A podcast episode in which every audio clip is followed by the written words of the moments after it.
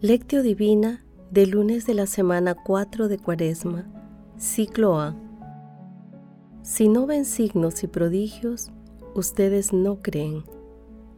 Juan capítulo 4, versículo 48. Oración inicial. Santo Espíritu de Dios, amor del Padre y del Hijo, ilumínanos con tus dones para que podamos comprender los tesoros de la sabiduría que Jesús nos quiere revelar en este día. Otórganos la gracia para meditar los misterios de la palabra y revélanos sus más íntimos secretos. Madre Santísima, intercede ante la Santísima Trinidad por nuestra petición. Ave María Purísima, sin pecado concebida.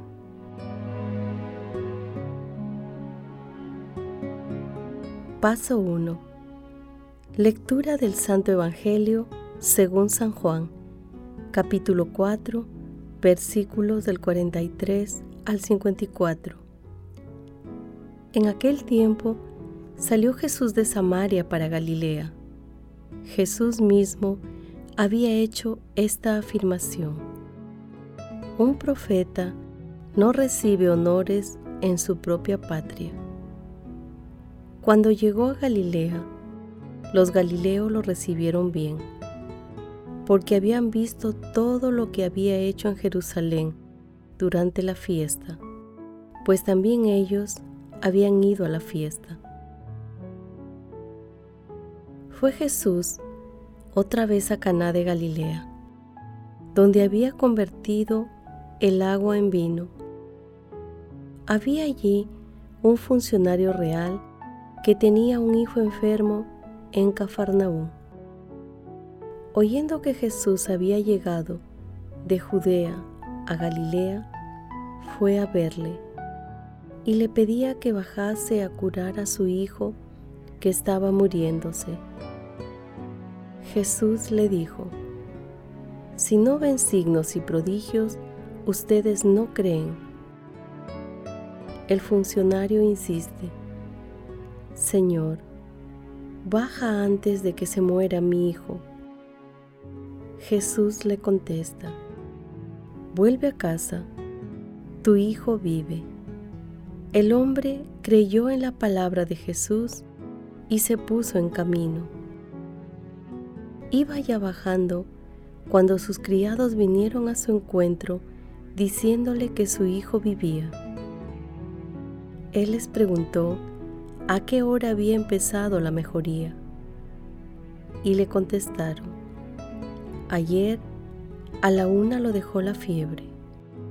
El padre cayó en la cuenta de que esa era la hora cuando Jesús le había dicho, tu hijo vive y creyó él con toda su familia. Este segundo signo lo hizo Jesús al llegar de Judea a Galilea. Palabra del Señor. El pasaje evangélico de hoy está integrado por la parte final del texto de la conversión de la samaritana y por el texto denominado Jesús sana al hijo de un funcionario real. Al inicio del texto de hoy, Jesús se expresa así. Un profeta no recibe honores en su propia patria. Dice esto porque después de pasar dos días en Samaria, los samaritanos creen en él, mientras que antes de ir a Samaria estuvo en Galilea, su patria, donde tuvo poca receptividad. Por eso, en su regreso de Samaria a Galilea, evita ir a Cafarnaúm y va directamente a Caná de Galilea, donde días atrás había convertido el agua en vino en la celebración de una boda. En Galilea había un funcionario real que tenía a su hijo enfermo. El funcionario, movido por el amor a su hijo y por una incipiente creencia en Jesús, al enterarse que Jesús había llegado a Caná, se desplaza hasta allí y va en busca del maestro y le pide que vaya a su casa y cure a su hijo. La respuesta inicial de Jesús es dura. Si no ven signos y prodigios, ustedes no creen. Sin embargo, el funcionario insiste y Jesús le dice, vuelve a casa, tu hijo vive. Ante esta respuesta, con una confianza y fe que va creciendo, regresa a su casa y comprueba que su hijo se ha recuperado. Este signo hace que el funcionario y su familia se conviertan y crean en Jesús. En el ámbito de la fe, este texto lo podemos relacionar con los siguientes pasajes. En la sanación del siervo del centurión, en Lucas capítulo 7, versículos 1 al 10, y en Mateo capítulo 8, versículos 5 al 13, cuando Jesús admirado dijo, Una fe semejante no la he encontrado ni en Israel. En la curación de la hemorroísa, en Lucas capítulo 8, versículos 40 al 48, cuando Jesús le dice, Hija, tu fe te ha salvado, vete en paz. En el mismo capítulo, en los versículos siguientes, Jesús resucita a la hija del jefe de la sinagoga, diciendo, No temas, basta que creas y se salvará. También se relaciona con el texto de la fe de la mujer cananea en Mateo 15, versículos 21 al 28 y Marcos capítulo 4, versículos 24 al 30, cuando Jesús le dice, Mujer, ¿qué fe tan grande tienes? Que se cumpla tus deseos.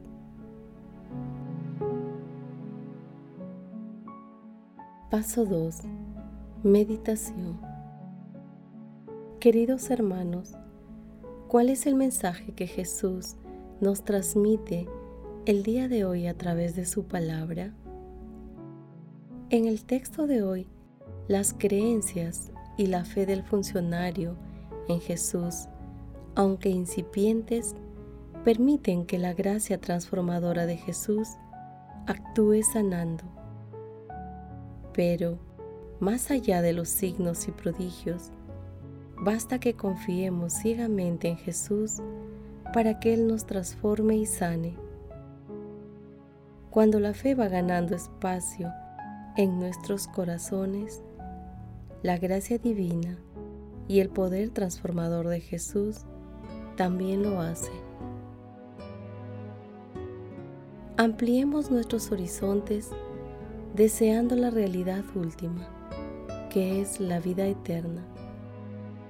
Este anhelo nos ayudará a que Dios nos otorgue los dones que tiene para nuestras vidas.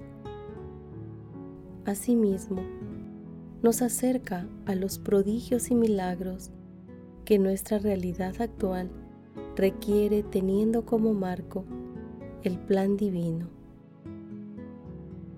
Una reflexión adicional. Es difícil creer en Dios hasta el extremo de no pedir nada, hasta el extremo de solo agradecer y alabar a Dios por todo lo que ha hecho en nosotros hasta el día de hoy. Con estas reflexiones conviene hacernos algunas preguntas. ¿Cuáles son los signos y prodigios que esperamos para creer firmemente en Jesús? ¿De qué tamaño es nuestra fe? ¿Nos acercamos a Jesús solo en los momentos de tribulación? Agradecemos y alabamos diariamente a Dios por todos los dones que hemos recibido. Que las respuestas a estas interrogantes nos ayuden a incrementar nuestra fe y acercarnos más a Dios. Jesús nos ama. Paso 3. Oración. Señor, creemos, pero aumenta nuestra fe. Señor, acepta nuestro deseo de acercarnos más a tu corazón misericordioso y envíanos tu Espíritu Santo para que nos ayude a aumentar nuestra fe en tu bondad y dar testimonio tuyo a través de nuestras vidas.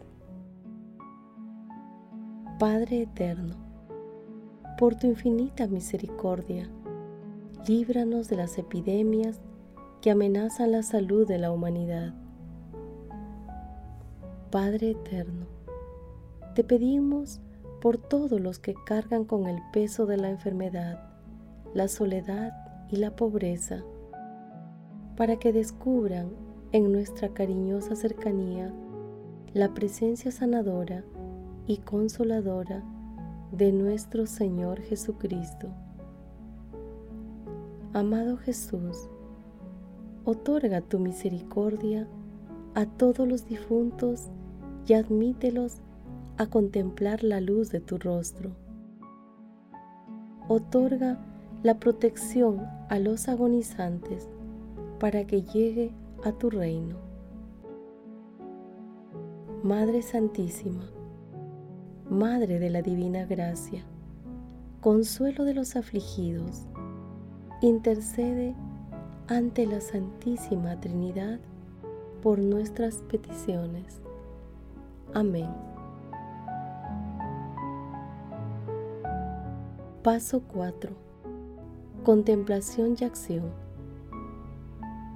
Nuestro Dios nos dice en Ezequiel, capítulo 36, versículo 27, Les infundiré mi espíritu y haré que caminen según mis preceptos y que guarden y cumplan mis mandamientos. Hermanos, contemplemos a Dios a través de la lectura del Catecismo de la Iglesia Católica, entre los puntos 27 y 30. El deseo de Dios está inscrito en el corazón del hombre, porque el hombre ha sido creado por Dios y para Dios. Y Dios no cesa de atraer al hombre hacia sí. Y solo en Dios encontrará el hombre la verdad y la dicha que no cesa de buscar. De múltiples maneras, en su historia y hasta el día de hoy, los hombres han expresado su búsqueda de Dios por medio de sus creencias y sus comportamientos religiosos, oraciones, sacrificios, cultos, meditaciones, etc. A pesar de las ambigüedades que pueden entrañar estas formas de expresión, son tan universales que se puede llamar al hombre un ser religioso. Pero esta unión íntima y vital con Dios puede ser olvidada, desconocida e incluso rechazada explícitamente por el hombre. Tales actitudes pueden tener orígenes muy diversos. La rebelión contra el mal en el mundo, la ignorancia o la indiferencia religiosa, los afanes del mundo y de las riquezas, el mal ejemplo de los creyentes, las corrientes de pensamiento hostiles a la religión y finalmente esa actitud del hombre pecador que, por miedo, se oculta de Dios y huye ante su llamada. Alegre es el corazón de los que buscan a Dios. Si el hombre puede olvidar o rechazar a Dios, Dios no cesa de llamar a todo hombre a buscarlo para que viva y encuentre la dicha. Pero esta búsqueda exige del hombre todo el esfuerzo de su inteligencia, la rectitud de su voluntad, un corazón recto y también el testimonio de otros que le enseñen a buscar a Dios. Como dice San Agustín, tú eres grande, Señor, y muy digno de alabanza. Grande es tu poder y tu sabiduría no tiene medida. Y el hombre, pequeña parte de tu creación, pretende alabarte. Precisamente el hombre que, revestido de su condición mortal, lleva en sí el testimonio de su pecado y el testimonio de que tú resistes a los soberbios. A pesar de todo, el hombre, pequeña parte de tu creación, quiere alabarte. Tú mismo lo incitas a ello, haciendo que encuentre sus delicias en tu alabanza, porque nos has hecho para ti y nuestro corazón está inquieto mientras no descansa en ti. Hermanos, unamos nuestro corazón y nuestra mente con el Señor, quien con su palabra nos transforma en nuevas personas que cumplen su voluntad. Y hagamos el propósito de agradecer y alabar a nuestro Dios por todos los dones recibidos. Hagamos también el propósito de mantenernos vigilantes para no apartarnos nunca de Dios, que es fuente de vida eterna. Glorifiquemos a Dios con nuestras vidas.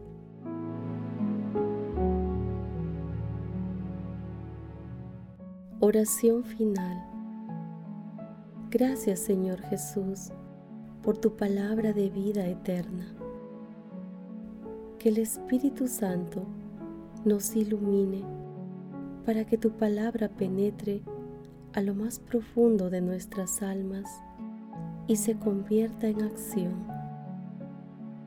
Dios glorioso, escucha nuestra oración. Bendito seas por los siglos de los siglos. Madre Santísima, intercede ante la Santísima Trinidad por nuestra petición. Amén.